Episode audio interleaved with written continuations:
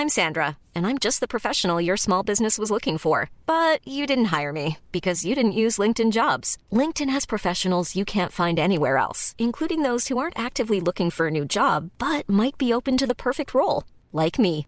In a given month, over 70% of LinkedIn users don't visit other leading job sites. So if you're not looking on LinkedIn, you'll miss out on great candidates like Sandra. Start hiring professionals like a professional. Post your free job on linkedin.com/people today.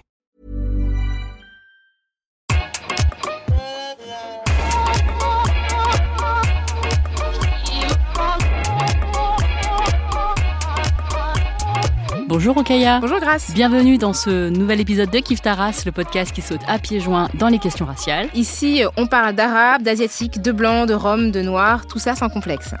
Alors aujourd'hui, on a euh, le grand plaisir d'être déconfiné. Ça fait euh, longtemps qu'on n'était pas, on s'était pas vu, et euh, on aborde un sujet aujourd'hui dans Kif Taras, un sujet enfantin à la fois et essentiel dans notre société, la littérature jeunesse et les représentations pour nos enfants dans les livres. Alors depuis plusieurs décennies déjà en France, euh, il y a eu un revirement qui a été opéré dans les neurosciences et les sciences de l'éducation. hein. et ça fait du jeune enfant un petit être en développement, dont le cerveau est particulièrement vulnérable et absorbant, hein, comme une éponge euh, qui est en constant apprentissage de ce qui l'entoure. Et les livres, bien sûr, font partie euh, de, de, de l'univers des enfants. Donc la lecture du soir, c'est un incontournable de la routine parentale. La bibliothèque, c'est une sortie familiale. Et les personnages de leurs livres préférés les accompagnent encore longtemps euh, quand ils arrivent dans l'âge adulte. Et donc l'importance des représentations de la littérature jeunesse, c'est notre sujet d'aujourd'hui.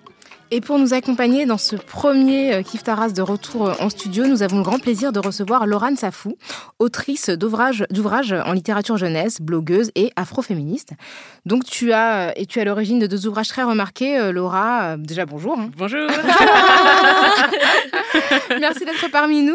Donc ton premier ouvrage euh, qui a vraiment fait l'objet d'une très très belle vi- d'une très belle euh, visibilité s'appelle Comme un million de papillons noirs et le deuxième sur le chemin de Jada qui est sorti l'année dernière, tous deux illustrés par Barbara Brun et édités aux éditions Cambourakis. C'est ça, tout à fait.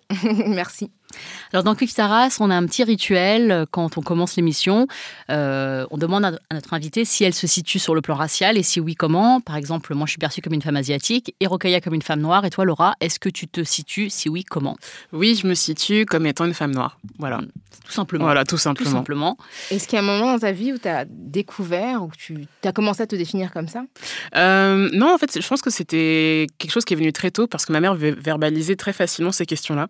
C'est-à-dire qu'elle m'a toujours dit euh, alors, tu es française, euh, mais tu es une femme noire en France. Et donc, euh, donc ça, ça supposait à la fois un rapport au milieu scolaire où, par- parfois je pouvais être sujet aussi à, des, à du harcèlement en fait, raciste. Donc, c'est des choses en fait qui sont venues très très tôt. Euh, mais même si je m'identifiais comme une petite fille noire, euh, je savais pas forcément ce que ça voulait dire, euh, ce que ça recouvrait. Donc, j'ai jamais eu de mal à me situer comme étant une femme noire, mais la manière dont, enfin, ce que ça recouvrait en tant que tel, les micros et macro-agressions, etc., c'est venu au fur et à mesure, en fait. Et le harcèlement euh, raciste dont tu parles quand tu étais petite, c'était quoi comme euh, Euh, ça, c'était vraiment en fait des, soit des du harcèlement en fait dû à mon physique, donc genre t'es noir, t'es laide. Alors faut savoir aussi que j'ai grandi en province, dans une ville majoritairement blanche, donc j'étais souvent la, seule petite fille noire de la classe, ou alors on était deux ou trois ou des choses comme ça.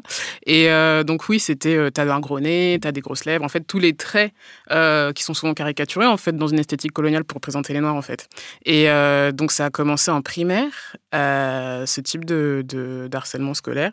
Et, euh, et au fur et à mesure, je pense que ça, s'était un, s'est un peu dilué euh, avec l'adolescence. C'est-à-dire que c'était moins explicite, mais il y avait toujours un peu ce côté t'es noire donc t'es moins belle. Ou t'es noire donc t'es un peu différente. T'es noire, t'es pas vraiment française, etc. etc., etc.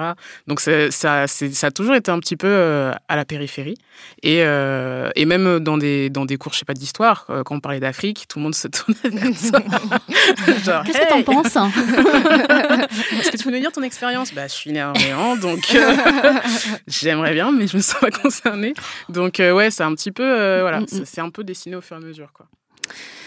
Alors, je voudrais vous lire un extrait euh, d'un article de la journaliste Doane Bui qui euh, a écrit dans l'Obs Et c'est intitulé C'est pénible, ces Chinois qui n'ont pas d'humour. Ça a été publié en 2018 euh, lors de la rediffusion à la télé du spectacle de Kev Adams et Gad Elmaleh. Donc ça parle des représentations. Elle dit Je me souviens d'avoir lu, petite, les albums de Lucky Luke. Il y avait le personnage de Ming Li Fu, le blanchisseur chinois. Il avait une tête toute jaune, avec une grande natte. Il était le personnage comique de la BD et disait des trucs comme C'est immense honneur de recevoir noble étranger dans misérable boutique, en se prosternant tout le temps. Personnellement, je ne l'ai jamais trouvé spécialement hilarant, ce Ming Li Fu. Manchu non plus d'ailleurs. Mais à l'époque, tout le monde dessinait les Chinois avec des yeux en trait et la peau toute jaune. L'air fourbe, donc, contrairement à l'air ahuri des Noirs, grimpés en bon sauvage, de Tintin au Congo. Bref, faire les yeux bridés, dire ching chong ou face de citron, c'était considéré comme rigolo. J'hésitais à utiliser le feutre jaune pour colorier ma, tête quand je me dessinais, quand même. Je n'ai jamais trop bien compris cette histoire de peau jaune. Et toi, Laura, que lisais-tu quand tu étais petite? Euh, Alors, faut savoir, déjà, j'étais pas une très grande lectrice. Euh, j'ai très vite commencé euh, à, écrire et à faire mes propres histoires euh, avant vraiment de me le tourner. Le snobisme. Ah, j'aime pas les histoires que je trouve. Alors moi, j'écris mes. Non, mais, c'est génial. Mais ça, ça casse le mythe de la ah, grande lectrice, de genre, j'avais une grande bibliothèque. Mais c'est ça, en fait. Et en fait, il y, a trop de. Et surtout, c'est ça, c'est que je suis souvent face à, des jeunes, des enfants ou des, ou des adolescents qui me disent, mais moi, j'aime pas trop lire et donc je peux pas, je peux pas du coup faire, euh, faire des livres, alors que voilà, pour moi, je suis un petit peu l'antithèse du truc. Et c'est surtout que j'étais vraiment biberonnée à tout ce qui était euh, les dessins animés les, ou le cinéma, etc. Donc, euh, je, donc j'étais une grosse fan de, Disney, en l'occurrence. Et c'est en voyant l'absence, par exemple, de Princesse Noire à l'époque que j'ai commencé, en fait, à, vers 8 ans, à faire des, des, petits cahiers avec des crayons, etc., à dessiner des histoires où il y avait des petites filles qui me ressemblaient, en fait. Même si c'était pas du tout verbalisé. À 7-8 ans, t'as ouais. fait ça? Ouais, ouais, ouais. Ah je, ouais. les ai encore. ah ouais, c'est trop bien. Donc, euh, j'ai vraiment commencé comme ça. parce que la première princesse noire euh, Disney, c'est Tiana. C'est ça. Et, elle c'est quoi C'est 2015 enfin, Ouais, ça, 2015-2016. Ah Non, c'est aussi. La princesse et la grenouille Ouais, c'est euh, avant 2010. Hein, d'accord. Ah, ah d'accord. Ah, d'accord. Eh ben, écoute, moi, j'avais l'impression, mais non, mais en fait, peut-être ouais, que ça nous rajeunit pas. Ouais, comme on dit, ça nous rajeunit pas. Même sur ça, il y avait une polémique parce qu'il lui avait donné un nom, un autre prénom à la ouais, base. Et puis même. Euh... Dit, et puis c'était un nom qui était caractéristique du cliché de la femme esclave et du coup ils ont changé son prénom. Euh. Ah d'accord. Ouais. Ah j'ai pas lu cette. Ah ouais, j'avais, je la connaissais bah, comme Tiana aussi. Euh... Mm. Mais euh, et du coup côté livre, donc je me tournais, en tout cas quand je me tournais vers des livres, c'était plus de la bande dessinée. Donc il y avait les fameux Tom Tom et Nana, grande fan aussi. Ah. et euh, et mais ouais, j'avais j'avais pas. Un... J'ai quand même cette, ce souvenir très net de la grosse bibliothèque qu'on avait à l'école où on nous disait allez choisir trois livres à ramener à la maison. Et euh, bah, je prenais que Tom Tom et Nana parce que le reste, je me voyais pas trop, en fait. Je voyais pas de personnages qui me ressemblaient. Euh, je voyais pas euh, d'histoire, euh, même qui renvoyait euh, à, à, des réalités, en fait, qui soient sans, sans, similaires à celles de ma famille ou des choses comme ça, en fait. Donc. Tu avais déjà cette conscience étant petite parce que moi, c'est vrai que je, je, je voyais pas de personnes qui me ressemblaient mais j'arrivais pas à formuler ce manque en fait. Je, je n'étais pas capable de me dire ah tiens personne ne me ressemble. C'était tu vois ce que je veux dire c'était un malaise mais qui n'était pas du tout clair dans ma tête. Ouais bah c'était clairement un malaise et c'est et du coup ça me ça me je crois que c'est aussi c'est ça aussi qui a un peu influencé mon rapport à, à, à la lecture en fait. C'est que j'arrivais pas à savoir pourquoi mais je ressortais toujours avec euh, un ou enfin j'avais l'impression de toujours devoir faire des compromis même si j'avais pas les mots vu que j'étais très jeune mais j'avais l'impression de devoir choisir des bouquins où de toute évidence il y aurait pas de personne qui, qui, qui me ressemblait. Et je savais je, je pense que c'était assez inconscient et euh, je pense qu'il y avait quand même cette recherche de, de bah, ne serait-ce que pour le carnaval, en fait, comme quand tes copines s'appuient sur euh, des livres qu'elles ont lus ou des dessins animés, etc., pour choisir leur costume. Euh, moi, je m'en rappelle à chaque fois batailler en me disant, bon, bah, je sais pas comment je... Peut-être que je vais choisir un, un métier, peut-être, plutôt qu'un personnage, puisque j'en avais pas. Donc, il y avait... Donc, vraiment, ça s'est dessiné par de tout petits détails au fur et à mesure, quoi. Et euh, je viens de chercher hein, La Princesse et la Grenouille, sorti en 2009 aux États-Unis, 2010 en France. Ah, ah d'accord. Alors, quel, euh... quel, quel détail hein, Vraiment la bonne année. Alors, on peut citer effectivement dans la littérature euh, jeunesse classique euh, énormément de clichés, comme euh, Sambo le petit négro de Hélène Bannerman en 1899 aux États-Unis, Tintin au Congo en 1931, qui a été réécrit pour être moins raciste, mais qui est quand même resté très problématique. Hein. On voit que ça, ça partait de, de, de loin. Euh, voilà, le Peter Pan de J.M. Barnes avec les Amérindiens notamment. Il y a énormément, en fait, l'idée de comment dire, des, des, les mythes américains, que ce soit les, les cow-boys, les Indiens, etc., ont beaucoup nourri, en fait, en termes de clichés racistes, euh, la littérature jeunesse. Donc, ça a vraiment accompagné des enfants euh, dans leur, euh, tout simplement dans leur, dans leur croissance. Et la question de la conscience de soi raciale a été très, très bien mise en scène dans une recherche qui date de 1947 aux États-Unis, hein, qui, qui a été faite par des psychologues Kenneth et Mamie Clark. le fameux test de la poupée, où, en fait, on demande à des enfants qui ont, à partir de 3 ans, ce qu'ils pensent de poupées qu'on leur montre. Donc, soit les poupées sont noires, soit les poupées sont blanches. Et ce qui est vraiment euh, fou, c'est que les enfants noirs, en fait, reconnaissent dans la poupée noire des caractéristiques extrêmement négatives. Donc, qu'elle est moche, qu'elle est méchante. Et quand on demande à ces enfants à quelle poupée tu ressembles, ils s'identifient à la poupée noire. Donc, ça montre à quel point ils ont complètement intériorisé les clichés qui euh, sont associés aux personnes noires, mais qu'ils se les attribuent à eux-mêmes. Donc, ça montre effectivement euh, combien les représentations imprègnent les enfants et dès l'âge de 3 ans. Est-ce que toi, c'est quelque chose que tu as euh, en conscience lorsque aujourd'hui tu, euh, tu, tu, euh, tu, produis des histoires? Bon, On va en parler plus en détail de tes histoires, mm. mais c'est vrai que toi, tu as mis en scène des petites filles noires dans des mm. récits. Mm-hmm. Est-ce que tu avais ces, justement ces, ces, ces, représentations en tête? Complètement, puisqu'en fait, quand j'ai commencé à travailler sur Camion de papillon noir avec Barbara Brun, du coup l'illustratrice, ça s'est vraiment dessiné comme toutes les choses que je ne voulais pas.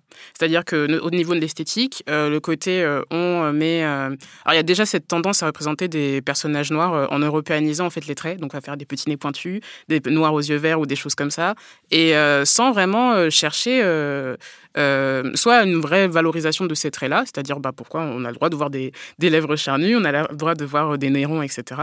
Euh, mais voilà, soit c'était carrément cette européanisation des traits, soit j'avais le choix avec l'esthétique coloniale, c'est-à-dire les noirs avec des grosses lèvres, les cheveux crépus sont juste des gribouillis. Ça, c'est un truc hyper présent même dans la bande dessinée des années 90 et qui, voilà, il y a un peu cette espèce de, d'état général où personne juge utile de travailler la, représentation de des textures de différents types de cheveux crépus, de, de, de couleurs, ou même, voilà. Euh, la, la, question des carnations aussi, euh, dans Camion de papillon noir, ça a vraiment été euh, euh, un, choix de montrer que oui, il y a des personnes noires dans ce livre, mais en fait, elles sont de différentes carnations, de différents physiques, certaines avec des cheveux courts, certaines avec des cheveux plus ou moins longs, certaines avec des cheveux, des locks, etc. etc. Donc, je savais clairement tout ce que je ne voulais pas, et du coup, ça a un peu dessiné ce qui manquait, en fait, et ce que je n'avais jamais vu euh, au fur et à mesure dans, les livres que, dans les livres pour enfants. Sachant que je suis vraiment arrivée à, à, m'intéresser à la littérature jeunesse par des parents. C'est-à-dire que, en, alors sur, sur euh, mon blog Mrs. Roots, que je tiens depuis les années 2013 sur les questions de littérature euh, afro, etc., euh, j'ai demandé en fait à des parents comment ils faisaient pour trouver des bouquins pour, pour leurs enfants. Et quand vous êtes face à des parents afro-descendants qui vous disent bah, j'ai le choix entre Petit ours brun ou, ou je sais pas, ou je ne sais quel, quel je sais, un Martine où on montre juste une petite fille noire qui tient la malle de Martine. Bon voilà, en fait, donc, donc voilà, c'est un peu limité. Et, euh, et même les livres, euh, il y avait aussi ça aussi, tous ces livres jeunesse qui ont tenté de vouloir parler de racisme, à chaque fois, chaque fois, on retombe dans les clichés. C'est-à-dire que soit on a le petit, le petit garçon, la petite fille noire qui se réveille un jour et ne s'aime pas, on ne sait pas pourquoi, on ne sait pas à cause de qui, etc. Genre le désamour viendrait tout seul euh, un beau matin. soit, euh, soit euh, on a un petit peu ce truc de si on parle de la de, du racisme, donc faut passer par le prisme de la diversité et donc faire cette espèce de festival où on a plein de plusieurs personnes, plusieurs personnages racisés qui vont montrer leur culture dans des tenues traditionnelles, comme ça en plein dans la rue. Enfin c'est incroyable quoi, c'est incroyable. Donc donc c'est beaucoup d'exagération et, euh, et ouais, donc euh, voilà, j'ai je, tendance, en tout cas, quand je fais des livres pour enfants, à, à travailler sur, euh, sur ce que je ne veux plus voir. et, et, ça en fait, c'est là où on réalise qu'il y a plein de choses en fait à explorer aussi.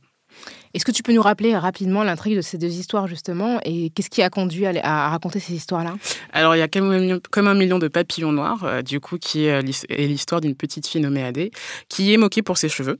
Euh, par des amis euh, avec qui elle est euh, dans un parc un jour et qui va chercher du réconfort auprès de sa mère en lui disant voilà maman je n'aime plus mes cheveux. Je ne veux plus je veux défaire mes nattes je les aime plus. Et donc sa mère va essayer d'utiliser l'allégorie en fait des papillons noirs que Adé aime pour la pousser à, s'en occuper autant qu'elle aime les papillons. Donc Adé va la prendre au, va la prendre au mot dans le sens où elle va commencer à, s'occuper des cheveux en espérant que des papillons noirs en ressortent tous les soirs. Donc tous les soirs, elle va essayer, elle va utiliser le, la crème de coco, la brosse, etc., en espérant que, que des papillons noirs sortent de sa chevelure et prouvent finalement sa, beauté. Et elle va découvrir bah, que justement, il y, a quelque chose de plus que des papillons qui peuvent ressortir de, ce travail-là. Et donc, elle va chercher à la fois de l'aide auprès de ses amis, à la fois de l'aide auprès de ses tantes. Donc, il y a un petit peu tout ça qui se, profile. Et il y avait vraiment cette euh, importance pour moi de mettre en avant aussi euh, l'entourage qui peut aider dans ce genre de questionnement.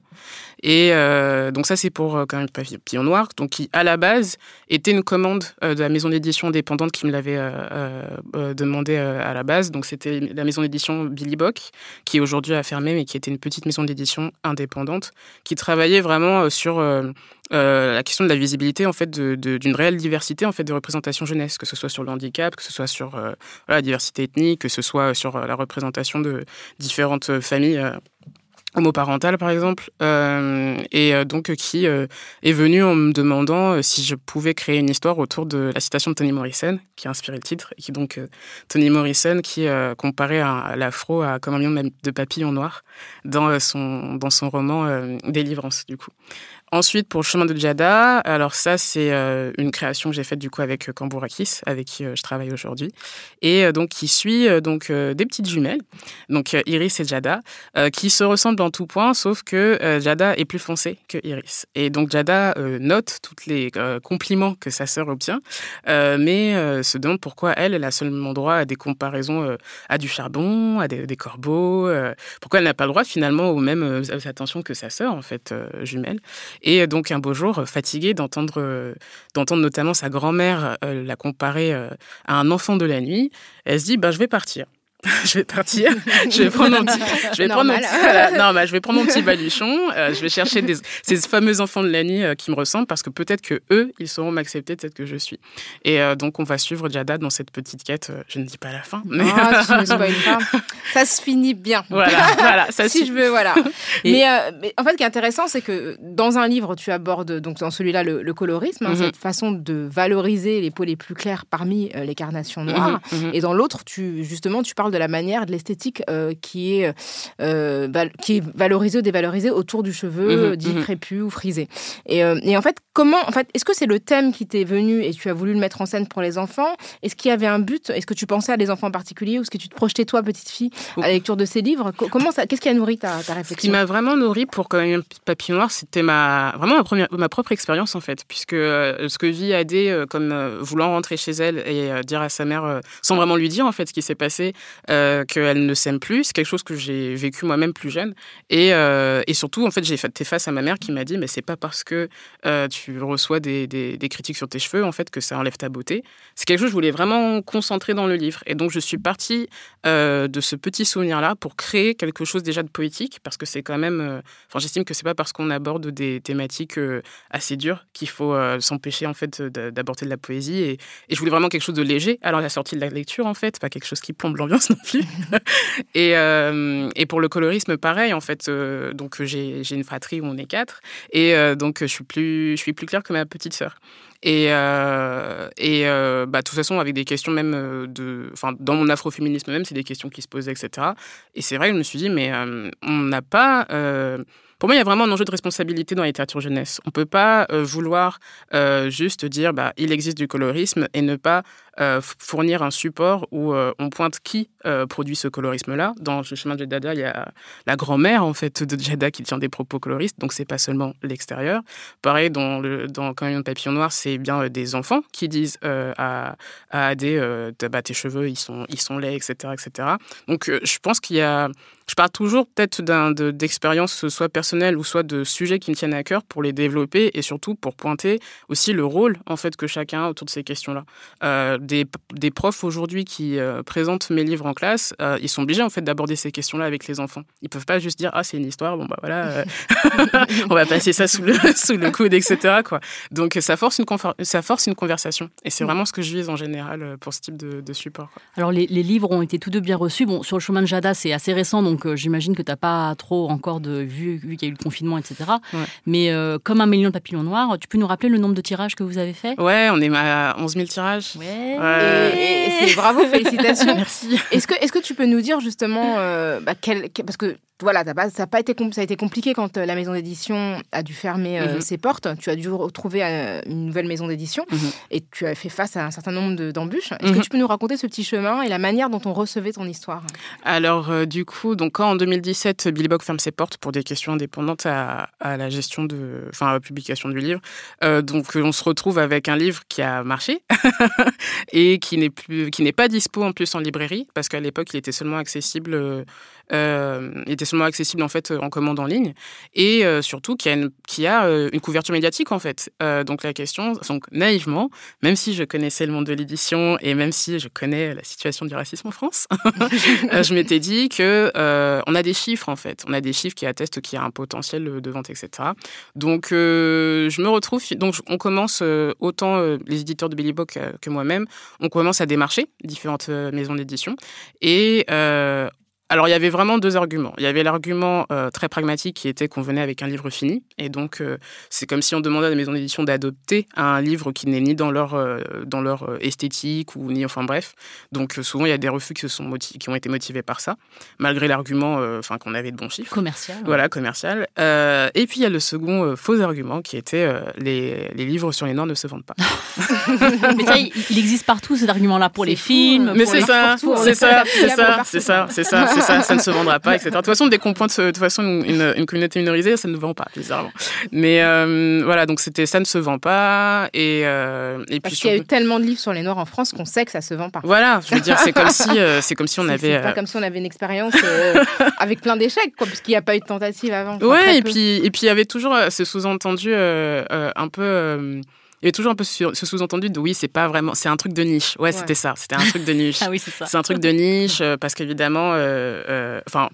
le petit Nicolas, visiblement plus universel qu'une petite Adé. Mm. Donc, euh, donc un garçon des années 60. Voilà, voilà. Ça parle, ça parle à tout le monde. Ils ne peuvent pas s'identifier. voilà. Et, et enfin, moi, j'ai, moi, j'ai offert, j'ai offert le livre à des petite fille noire, mais j'ai aussi offert le livre à mes propres enfants. Mhm. Et je peux vous dire que mes enfants s'identifient très bien à Adé. Alors après, évidemment, ils n'ont pas les mêmes cheveux ou ils n'ont pas les mêmes. Euh, mais bon, ils, lisent plein de livres où ils ne ressemblent pas au personnage. C'est ça. De toute façon, euh, il n'y a pas de problème là-dessus. Ils peuvent, ils peuvent s'identifier. Et en fait, du coup, on se retrouve. Euh, alors, et, je pense que vraiment, ce qui a été le plus violent, même si j'étais déjà assez conscient fait, de ces réalités-là dans cette industrie du livre, euh, c'est vraiment qu'avant même d'ouvrir la bouche, en fait, on, te dise ouais, mais nous, on publie pas euh, une femme noire qui écrit pour des pour des petites filles noires, en fait. C'est gravissime. Ah ouais. Et c'était euh, pas de bonjour, pas de. oui, mais ça va, merci.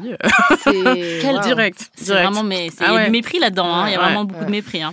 Donc donc finalement, non, franchement, ça a dû quand même durer bien six mois où j'étais vraiment arrivée à un stade où je me suis dit bon bah c'est dommage. en gros, il sera collector parce qu'il ressortira jamais.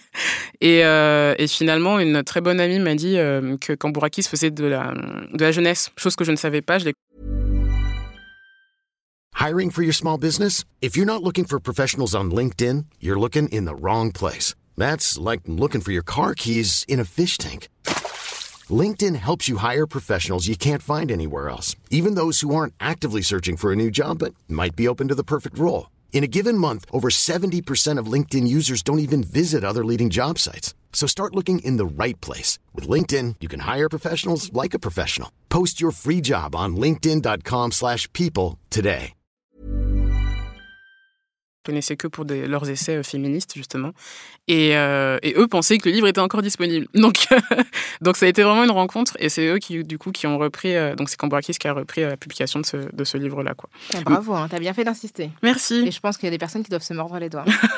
Alors passe bien le bonjour. Bonjour Et, et, et d'ailleurs, c'est pas. Enfin, je veux dire, tout à l'heure, tu as, as, dit. Euh, parce que enfin, ton livre ne rentre pas dans les cases de ce qu'on attend de du livre de diversité, comme je mets mhm. des guillemets là-dessus. C'est-à-dire que soit le, le, le, le message, c'est il faut embrasser nos différences. Ça, C'est vraiment ça. la morale de, de l'histoire de, vous savez, les, toutes ces petites euh, scénettes qui, euh, ouais, on, on est tous, on est tous pareils. Alors ça, c'est le truc de, euh, Ouais. et en- euh, il faut embrasser nos différences. Et c'est ça la morale de l'histoire, c'est que euh, sinon t'es méchant. C'est ça. Et puis surtout, en fait, il y a, finalement, c'est comme si on n'avait pas le droit à un imaginaire, en fait. On peut pas, comme si on pouvait pas créer des histoires avec des personnages racisés qui sont juste une histoire. Il y a, il y a vraiment euh, ce truc où on doit, notre présence doit servir ou justifier quelque chose, euh, ou euh, Bah, justement, moi, ça me donne envie de raconter une anecdote qui m'a énormément touchée. Un jour, il y a un auteur euh, de, littérature jeunesse qui s'appelle euh, Thierry euh, Lénin- Le Nain qui- et qui m'a contacté en me disant qu'il écrivait un livre sur l'histoire de la France en fait et qui s'appelle à destination des petits donc qui s'appelle le jour où la France est devenue la France. Et en fait ça se passe dans une salle de classe et il y a une prof qui explique à des élèves comment la France est devenue la France. Il dit bah pour la France la, la prof en fait j'ai pensé à vous et du coup, en fait, il a mis une prof euh, et donc qui est dessinée par euh, une personne qui s'appelle Tan Portal. Et, en fait, j'ai trouvé ça hyper intéressant. Il dit bah voilà, j'aime bien ce que vous dites, et je trouve que bah y a pas de raison que la prof ne soit pas euh, une femme noire, tout simplement. Et ça change absolument rien à l'histoire. Et je trouve que c'est bien en fait de se dire que dans un livre de jeunesse, bah, un personnage en fait qui est une femme noire puisse aussi apporter le savoir à des élèves en fait qui s'interrogent sur qu'est-ce que la France et tout. D'ailleurs, je vous le recommande, c'est assez rigolo parce que du coup, la question c'est comment s'est constituée la France? Et les petits évidemment posent plein de questions font plein de réflexions super intéressantes. Mais je trouve que oui, c'est pas, on n'est pas obligé de le justifier tout le temps avec tout un ça. passif qui va euh, être forcément uniquement euh, concernant pour les personnes noires. Et encore une fois, et même si on met des histoires qui concernent euh, en particulier les personnes noires, je vois pas pourquoi les enfants euh, sont capables de s'identifier à des princesses ou à des gens qui ont des pouvoirs magiques, enfin, et pas euh, ne pas s'identifier à des personnes noires qu'elles peuvent croiser tous les jours dans la rue. C'est ça. Et en fait, je pense que ce qui, et ce que, ce que, ce qui m'a, c'est aussi ressorti en fait avec la réception du chemin de Jada. C'est-à-dire qu'il y a eu ce truc où Barbara et moi, on s'est vraiment éclaté à faire un univers qui n'existe pas. Malgré tout, les premiers, premières présentations, même descriptives, c'était oui, ce, ce conte africain. Ah, Et j'étais là Mais et ça, on s'est regardé ouf, hein. et on s'est Un regardé conte ça- africain un, un conte africain. C'est-à-dire qu'il y a la, je, parce que justement, on n'a pas dit où ça se passe et on a inventé un et les monde. personnages sont Et noirs. les personnages sont noirs, donc les gens se sont dit, c'est un conte africain. Il y a- c'est- dingue. c'est- donc en fait, il y a vraiment même un enjeu de rééducation du lectorat. C'est-à-dire le nombre même de, en salon, en fait, de, de parents qui me disent, euh, ah ouais, mais je, je vais pas lui, c'est très joli, mais je vais pas lui acheter parce qu'il va pas se reconnaître. Ouais, mais euh, j'ai lu Tom Tom et Nana et plein d'autres livres. elle- ours voilà. brun, il se Voilà. reconnaît bien. Non, il se reconnaît bien, en fait. Excusez-moi, que- Choupi, c'est quel animal? C'est ça. Pardonnez-moi, on ne sait même pas ce que c'est. En plus. Tout le monde se reconnaît. Je veux dire, ça va, Choupi, c'est un carton. euh, non, mais moi, je trouve ça dingue, quoi. C'est ça, genre, il peut ça. se reconnaître dans Choupi, mais pas dans une petite fille noire. Ah ouais, non, c'est vraiment, il y a vraiment un enjeu de, de rééducation de l'électorat pour leur dire, mais en fait, euh, on- nous Ouais. aussi, on est de l'universel, en fait. C'est ça aussi. C'est un peu cette impensée qu'on peut pas mettre des personnages racisés euh, et que ce soit Mm, ouvert mm. à tout le monde. quoi. Et, et d'ailleurs, euh, ça, ce qu'on raconte là, le, le fait d'être face à une industrie euh, du livre qui euh, ne comprend pas ces enjeux-là et qui, ça, on le voit assez souvent euh, dans les polémiques qu'on peut voir sur les Mhm. réseaux sociaux. Mhm. Euh, de- en parlant de princesse tout à l'heure, euh, il y a eu une polémique euh, il y a quelque temps euh, sur euh, un, livre de jeu pour enfants, mon livre de jeu princesse, où il y a eu, c'est un, jeu de relier. Vous savez, les, des- des personnages avec des. Enfin, des personnages, en fait. Et donc, c'était relie chaque princesse à son prince. Regarde bien, ils se ressemblent un petit peu. Donc là, je te- montre juste le, vi- la- la- la- Le la- visuel. la- le visuel, mais c'est. euh, Donc on Oh, décrit en fait, il y, a y y quatre princesses avec différentes, euh, différents types, et en face, il y a quatre princes qui ont des types similaires, donc avec différentes couleurs de peau, différents cheveux. Et, euh, et en fait, il faut relier les princesses en fonction de leur couleur euh, aux princes qui ressemblent. Quoi. Parce qu'évidemment, euh, l'homosexualité n'existe pas. Mais oui, voilà, des- euh, ça. Et puis les roux vont avec les roux, n'est-ce pas Euh, les, ça. euh, les, les bruns vont avec les bruns, les blonds ça. avec les blonds et les noirs avec les noirs parce que Ouais, c'est comme ça. une couleur de cheveux, n'est-ce pas Bah oui, tout à fait, tout à fait. C'est- une incarnation. C'est délirant. Une coloration. C'est une, une peinture, voilà, exactement. Et, euh, et donc, il y a eu un, il y a eu un tollé sur les réseaux sociaux, euh, à juste titre. Et, euh, et tout- comme toujours, les, les éditeurs euh, sont choqués, sont scandalisés, ils crient à la censure. Comme toujours, c'est le mot-clé. Euh, et ils font, ils font des communiqués. Alors, je, je reprends juste quelques petits mots du communiqué. Ils disent que les valeurs que nous défendons, ce sont l'émerveillement et l'enchantement. C'est comme si c'était indissociable euh, de- du, bah, le- du racisme, par exemple. tu vois, euh, et ils disent euh, la diversité culturelle au sein de notre entreprise en témoigne de toute manière. Euh, bah, bien sûr, mais bien sûr. Balancer la photo. C'est ça, c'est ça, c'est ça, c'est ça. Moi, je vais retrouver la, la, la, photo, la photo qui a été prise pour les fêtes de toute l'équipe. Ouais. Et, euh, et, et- et c'est souvent. et dans le communiqué, moi, ce que j'aime bien, c'est oui. quand ils disent euh, il n'est possible de nous affubler d'un rétrogradisme malsain. Les gens, en fait, eux-mêmes décident qu'on ne peut pas les critiquer. C'est-à-dire C'est que ça. eux, ils décident qu'ils sont complètement irréprochables et que personne, au nom de la diversité culturelle qu'ils prétendent avoir dans leur mur, euh, les critiquer et remettre en question. Alors que nous, on voit, en fait, on s'en fiche de savoir qui ils sont. On voit le résultat de. de, de- Non, ça. mais c'est très clair. Et, et- et là, on parle de, de- de- de conséquences sur le- nos enfants. Euh, et, et imaginez la conséquence pour un enfant de relier une princesse noire à un prince noir en se disant bah c'est c'est sûr qu'ils vont ensemble. Enfin, tu vois, c'est C'est c'est délirant. c'est- c'est- euh, Mais c'est comme, il y a, c'est, je crois qu'il y avait un, un livre qui a fait euh, polémique, enfin qui revient sou- souvent comme un de ces exemples de littérature jeunesse où on ne pense pas finalement même les, les enfants racisés comme, des, comme un lectorat. C'était euh, Je ne veux pas être noir, je crois, le titre du livre. Oh mon dieu. oh mon ouais. Dieu. Ouais, je ne veux pas être noir. Et du coup, j'étais, enfin, j'ai essayé d'expliquer aux gens du coup qu'il y a des, il y a des gens qui se sont mis autour d'une table et qui se sont dit, on va sortir ce livre et c'est top. Et, en, et, ils ont vu aucun problème en fait. Et donc, euh, non, non, il y en a beaucoup trop. mais, mais ne serait-ce qu'en tant que parent, quel parent va acheter ça? Enfin, je veux dire, c'est quoi le truc d'un parent qui va, qui, va, qui, va, qui va offrir ce livre à son enfant noir? Enfin, Ah, Je veux dire, je trouve ça fou de Ah ouais, penser ouais, qu'un parent va se dire Ouais, tiens, je vais offrir ça à mon enfant, je vais lui offrir un livre qui s'appelle Je ne veux pas être noir. Comme ça, tout ira bien dans cette famille. Ah non, mais c'est ça. Et je voudrais citer aussi euh, la, la polémique qu'il y a eu à, à propos de la comptine Chang, le petit chinois, qui a eu, euh, qui a fait euh, aussi beaucoup couler d'encre euh, l'année il y a deux ans, je crois. Ouais. Euh, donc je vous fais grâce de la lecture de la comptine, hein, mais euh, bon voilà, euh, il y a des rimes avec euh, riz, litchi et yeux rikiki, donc ça vous donne un peu euh, la, la teneur du, du- de l'ensemble. hein. Et, et donc c'est une, c'est une comptine qui a été enseignée donc dans un établissement maternel privé à Aubervilliers. Donc faut dire Ouais. que à Aubervilliers, je pense que Il y a beaucoup d'enfants. je pense qu'il y a des enfants qui se sont Son reconnus mal dans cette, dans, cette horrible. et, et Ouais. de se dire qu'ils voient pas où est le mal et qu'ils se disent que on va. Toi, t'es. Enfin, Non, c'est bien, on va parler de vous. Les Enfin, enfants. Enfin, vous êtes au centre de l'histoire. Euh, t'es t'es pas content? Oh, bah là, on parle pas de toi, t'es pas content. On parle de toi, t'es pas content. Bah c'est bon, faudrait savoir ce que tu veux. Non, mais c'est c'est vraiment. Et, et donc, il y a eu vraiment cette, cette prise de conscience. Enfin, euh, ça a été annulé par, enfin, ça a été interdit par le rectorat. Enfin, ils ont pas, enfin, interdit, ils ont juste dit qu'il fallait pas la faire. hein. Mais ensuite, après ça, il n'y a pas eu de euh, pourquoi fallait pas le faire.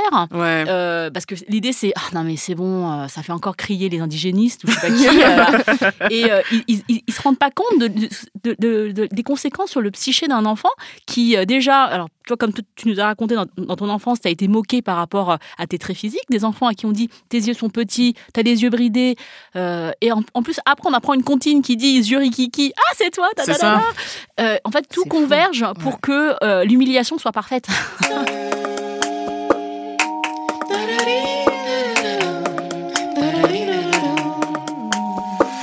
Et surtout, en plus, quand euh, finalement, tout ce qui sort de l'extérieur, que ce soit. euh, Enfin, même pour un enfant qui est en classe et qui voit que son prof euh, trouve OK de faire ce type de, con- de, de, comptine, c'est finalement une validation, en fait. Donc, jamais, en fait, cet enfant racisé peut se dire, genre, en fait, euh, il y a un problème ou je suis un problème. Il, il sent qu'il y a un malaise. C'est ça qui est, qui est euh, horrible, c'est que les gens oublient que les enfants sont des éponges. Et il y a beaucoup, euh, je vois souvent, quand on aborde ces questions-là, euh, justement, de, racisme, en fait, même au sein de l'école, il y a beaucoup de personnes qui sont là, euh, surtout des personnes blanches, qui sont là en train de dire, oui, ce sont des enfants, jamais ils feraient ça en- envers eux, ils ne savent pas ce qu'ils font. Non, mais le fait est que finalement, vous avez des enfants qui vont raciser, qui vont grandir avec toutes ces micro et macro-agressions, et euh, vous les intériorisez, en fait, et vous leur demandez aujourd'hui d'avoir cette espèce de recul, ils savent que c'est pour rigoler. Non, ils savent pas. Ce Ouais, sont puis, enfants. Et puis, il faut se dire que voilà, c'est, je veux dire, si euh, euh, peut-être que, enfin voilà, faut, faut penser en fait aux résultats que ça a sur les adultes qui, eux, ne sont pas visés par le racisme. C'est C'est-à-dire que quand tu fais ça à la maternelle, ça donne plus tard euh, Kev Adams qui fait un sketch sur M6 parce que, en fait, quand il était petit à l'école, on lui a dit que c'était ok de chanter Chang le petit chinois. C'est ça. Et, et c'est, C'est c'est ça, ça. qu'on, qu'on, qu'on- qu'on ne réalise pas. C'est Je ça. ça. C'est les C'est-à-dire répercussions. qu'on produ- enfin, on comprend pas que le racisme c'est un apprentissage. Mhm. C'est un apprentissage qui consiste, qui conduit en fait certains enfants à intérioriser le fait qu'ils ne valent rien, Mhm. et d'autres enfants en fait qui deviennent adultes se disent bah ok on peut faire des blagues sur ça Mhm. parce que depuis que je suis petit c'est ce que j'entends Ouais, euh, Ouais, régulièrement. ouais, ouais. et, et un enfant à qui qui doit apprendre par cœur une enfin apprendre Ouais. par cœur une comptine ou peut-être euh, enfin peut-être pas par cœur en maternelle mais qui doit chanter à tue-tête euh, quelque chose qui, qui qui se moque de lui alors que c'est censé l'honorer hein. Mhm. c'est-à-dire que là on voit déjà le- l'espèce de, de, de contradiction et ensuite plus tard quand il grandit il faut qu'il passe au-dessus ou qu'il il ait de la dérision à Mhm. propos de quelque chose qu'il a affublé qu'il a rapetissé qu'il a Mhm. amoindri pendant tout ce temps enfin en fait c'est c'est très difficile euh, pour il y a vraiment un, un espèce de Ça de- demande une gymnastique euh, intellectuelle que personne ne peut faire. Terrible. Et, ça a beaucoup d'effets néfastes sur la, confiance des gens, l'estime de soi. Mm. Enfin, la, représentation, elle est là aussi pour ça, pour mm. que pour que euh, ils absorbent des choses qui soient justes, des représentations justes, et pas des choses réduites, tronquées, fausses, risibles, comme c'est le cas pour euh, bah, les, enfin, les personnes asiatiques, noires et d'autres personnes d'ailleurs. Hein, euh, euh, c'est clair. Et toi, du coup, quels sont les, retours des parents qui achètent euh, tes ouvrages? Est-ce que toi, tu communiques avec eux? Est-ce que, euh, est-ce que ils te font part des retours par rapport à leurs enfants, mais aussi pour eux, ce qu'ils ressentent à la lecture de ces, ouvrages? Ouais, complètement. je pense que le plus marquant, c'est quand même que Papillon Noir, c'est un livre qui a été très porté. Il y a vraiment une communauté qui s'est formée à l'époque où il n'était pas encore disponible dans les librairies.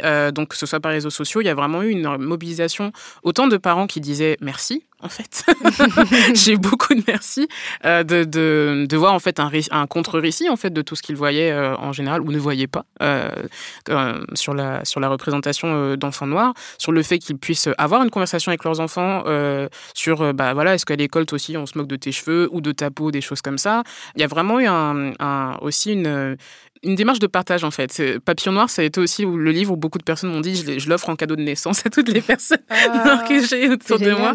Et je trouvais ça génial. Je, vraiment, je trouvais ça génial que ce soit euh, que ça, bah, que finalement mon livre remplisse aussi ce, ce, but que ce soit un support de discussion en fait. Pas uniquement en fait chez les familles noires finalement, aussi euh, il y a beaucoup de profs, euh, de psychothérapeutes, de médiateurs aussi dans les milieux scolaires en fait qui ont vraiment utilisé en fait ces, enfin les, surtout Papillon Noir comme support pour aborder ces questions-là, euh, et surtout à tous les âges. Euh, vraiment, je crois que la partie que j'ai adorée, alors notamment il y avait certes les, les, retours des parents euh, sur comment euh, leurs enfants, bah, des petites filles noires, finalement acceptaient de faire leur propre shampoing toutes seules, ou à commencer à apprendre à se coiffer, ou aller à l'école en disant je suis coiffée comme Adé. Ah, c'est génial. je trouvais ça génial. Adé, c'est vraiment une héroïne de notre temps, parce que moi, je, ah, franchement, non mais je t'assure que moi j'ai entendu des petites filles parler d'Adé. Ah oui, elle vit sa vie. Franchement, moi, franchement, elle vit sa vie. C'est un truc incroyable. Excellent. Et et, surtout, euh, le, et surtout des, ouais, même des adultes, enfin des, des, des, femmes noires qui me disent Mais euh, j'aurais voulu avoir ce, ce, livre. Ah, c'est un super compliment. Ouais, ce livre plus jeune. Soit à quoi je réponds que les, les adultes ont droit d'acheter de la jeunesse. complètement. Pour le petit enfant que vous avez encore en vous. Et est-ce que tu dirais que, enfin, comme tu as beaucoup écrit euh, sur ton blog, qui mm. est une référence afroféministe française sur euh, Internet. Ouais, sous le pseudo de Mrs. Roth. Ouais, ouais. Est-ce que euh, tu, enfin, est-ce que Adé et euh, Jada et sa sœur sont bah, comme une continuité de ton travail afroféministe de conscientisation, de partage, de tout ça. Enfin, ouais, complètement, complètement. Et, et, et, pour moi, en fait, c'est vraiment des créations qui sont qui s'ancrent dans ma démarche euh, donc après, le, ce que les personnes y voient, ensuite, c'est un livre, ça s'investit en fait. Donc euh, je pense qu'il y a plein de gens qui peuvent voir plein de choses dans, dans, dans, dans, mes livres pour enfants sans connaître mon blog ou même tout ce que j'ai fait euh, auparavant. Mais pour moi, clairement, c'est une continuité. C'est-à-dire que je, je, vois ça, c'est assez organique en fait. Pour moi, c'est mettre la présence des femmes dans Comme un papillon noir ou le fait de mettre en avant une, une, une petite fille noire comme Jada qui, soit, qui a une peau foncée et de retravailler l'illustration avec des effets de lumière, pour moi, ça a du sens en fait. Ça a du sens dans le fait qu'aujourd'hui, euh, on a droit en fait déjà euh, à, une estime de nous-mêmes. on a droit en fait à investir aussi un amour de nous-mêmes. On a droit euh, aussi à, partager en fait, à avoir des références qui nous fassent rêver et pas qu'ils soient toujours dans un contexte historique très dur parce que voilà, il y a beaucoup de références historiques dures autour de l'histoire des communautés afro. On a droit en fait à, des imaginaires en fait. Et, je pense que les gens sous-estiment trop le, pouvoir de la fiction. Moi, c'est comme ça que j'ai commencé mon blog. C'est parce que bah, j'ai vu un, livre de Toni Morrison qui avait une, une héroïne noire qui euh, faisait l'aller-retour entre euh, la France euh, et, une île des Antilles, en fait. Et du coup, c'était le personnage qui avait la trajectoire le plus proche que j'avais jamais vu. Et j'avais 20 ans attendre 20 ans pour trouver un personnage qui, qui fait écho. Enfin, c'est voilà. Donc, euh, pour moi, ça a du sens du coup de produire des, productions qui, qui, je l'espère, feront que des enfants tomberont très très tôt sur des livres qui leur disent vous n'êtes pas une anomalie, vous n'êtes pas euh, un problème euh, en tant que tel. Et, euh, et, tu écris aussi pour les adultes parce que je... Est-ce que tu peux nous parler de ton nouveau projet euh, Tu avais déjà publié un roman Ouais, tout à fait. Mm. J'avais, j'avais publié un roman en 2016 qui s'appelle À main nue aux éditions Synapse, qui pour l'instant est, est pas encore dispo, donc on travaille sur sa réédition. Et, et donc très récemment, donc j'ai commencé un roman en ligne illustré qui s'appelle Nos jours brûlés, qui est donc illustré par une super illustratrice qui s'appelle Nin Salon et donc qui retrace, en fait, qui est vraiment dans, dans un univers fantastique afro inspiré des mythes euh, d'Afrique francophone et des croyances euh, d'Afrique francophone. Donc euh, on suit en fait une, une, héroïne qui se retrouve dans une société où le jour a disparu et donc qui va tenter avec l'héritage qu'elle a en fait de sa famille de faire revenir le soleil et donc qui va amener à, rencontrer pas mal de déesses et de dieux de, issus de différentes mythologies d'Afrique francophone. Donc c'est un, un, projet sur, sur, lequel je travaille depuis hyper longtemps et donc c'est une petite vitrine d'un projet beaucoup plus grand de saga dont je parle depuis pas mal d'années et donc il est disponible, euh, il est accessible sur Internet. Ah, c'est super. Et toi, donc, tu, quand tu te décris, tu te, tu te considères comme étant afroféministe. Mm. Est-ce que tu te considères comme une activiste également? Euh, Je suis toujours euh, méfiante du terme activiste. Mhm. en fait, je, trouve que c'est... enfin, ça dépend de... Je me, en fait, je, je, je, me décris souvent comme engagée mhm. parce que je pense que le terme militante ou activiste, il y a beaucoup de euh, c'est souvent, souvent les gens qui le posent à quelqu'un, mhm. en fait. Et donc, mhm. euh, je, je me vois comme engagée. J'ai pas vraiment de recul sur ce que je fais, en fait, depuis mhm. tant d'années. Je, je, sais comment je travaille, je sais, je sais ce que j'essaie d'investir, etc. Mais ouais, j'ai tendance plus à me dire euh, afroféministe ou engagée. Est-ce que tu peux nous parler d'Afrolab?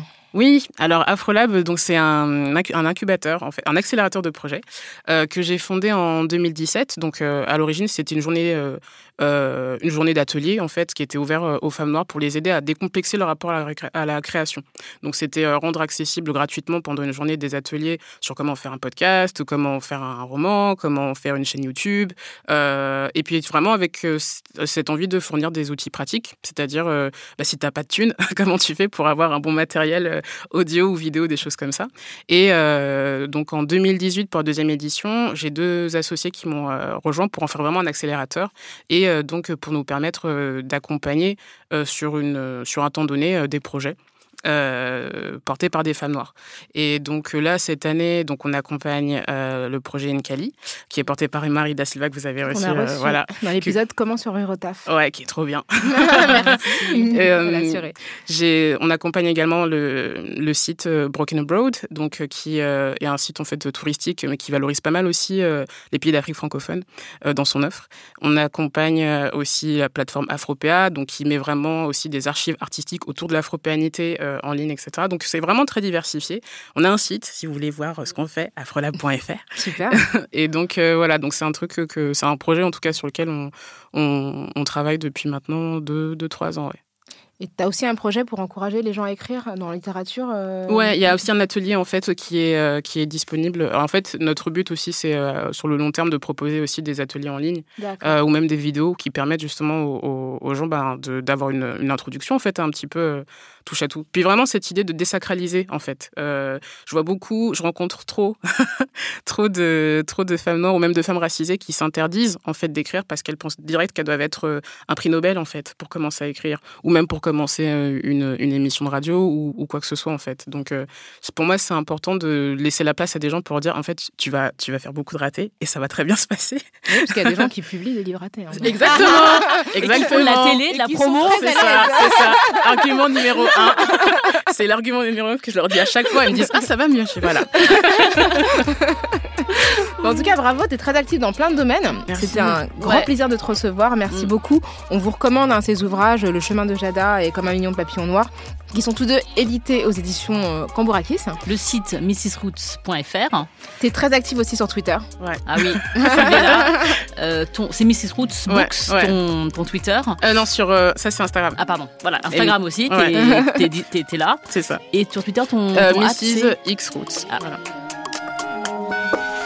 On arrive à la fin de ce Kiftaras consacré à Lorenza Fou et euh, à la représentation dans la littérature jeunesse. Merci beaucoup d'avoir répondu présente, d'être venu en ce premier jour de de déconfinement des terrasses parisiennes. Ouais, exactement. Merci. Si vous avez euh, des expériences similaires, si vous voulez partager euh, votre opinion par rapport à ce qu'a dit Laura, si vous-même vous écrivez ou si vous lisez beaucoup, si vous avez des enfants, ou si vous n'êtes pas d'accord, vous trouvez que c'est scandaleux de d'écrire et de mettre en scène des personnages noirs et qui en plus ne se passent pas en Afrique, enfin on sait pas trop. N'hésitez pas à nous faire part de vos avis, on adore discuter. euh, Kiftara, c'est un podcast de Binge Audio qui est réalisé aujourd'hui euh, par euh, Quentin Bresson. On se retrouve dans 15 jours pour un nouvel épisode de Kiftara. Vous pouvez nous suivre évidemment sur les réseaux sociaux, sur Twitter, sur Facebook et sur nos comptes respectifs, Gracely et Rokhaya Diallo. Merci Grace. Merci Rokhaya. Merci, Merci Laura. Laura. Merci à vous.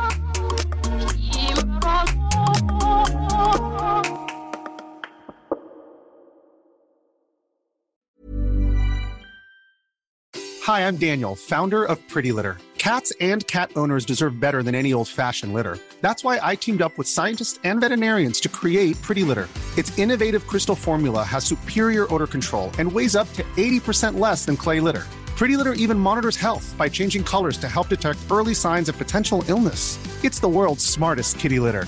Go to prettylitter.com and use code ACAST for 20% off your first order and a free cat toy. Terms and conditions apply. See site for details.